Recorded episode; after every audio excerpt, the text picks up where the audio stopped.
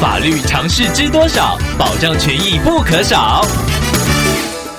欢迎收听《法律知多少》时间，我们请到台湾瑞银法律事务所律师郑瑞伦来为您解答法律上的疑惑。各位听众朋友，大家好，我是郑瑞伦律师。郑律师您好，听众朋友阿荣透过官网留言板想要请问您，他的家人收到了派出所的信函，说他的脸书账户有贩卖假货被告发，所以需要前往做笔录。不过，听众的家人已经将近三个月没有使用脸书账户，推测可能是被盗用了，想要请问郑律师，后续该如何处理呢？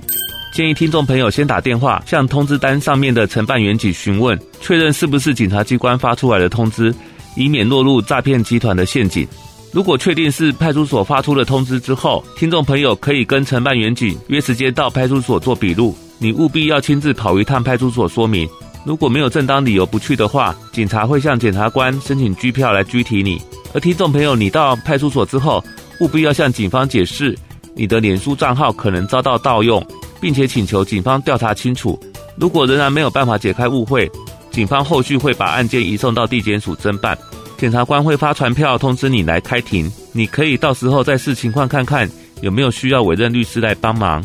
以上希望律师的回答可以帮助到听众朋友，谢谢。法律知多少？小小常识不可少，让您生活没烦恼。